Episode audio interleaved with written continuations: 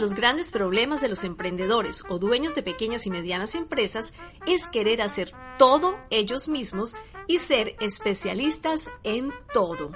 Si le preguntamos a un hombre orquesta o una mujer orquesta cuál es su especialidad entre profesional en marketing, desarrollador de páginas web, diseñador de logos, relacionista público, generador de contenidos, experto en neuroventas o coach, responderá sí, todas las anteriores.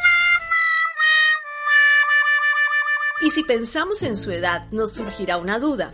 ¿En qué momento se hizo especialista en tanto? Si parece tener 40. Querer mostrarse como experto en todo los hace ver como especialistas en nada. Es tan larga la lista de sus especialidades que no lo podríamos identificar y mucho menos recordar cuando necesitemos contratar los servicios de un especialista auténtico. Las empresas y personas asocian al hombre orquesta con charlatanes y especialistas en nada.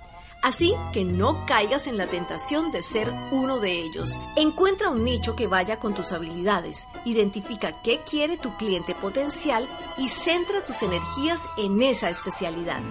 Pregúntate cuál es tu especialidad.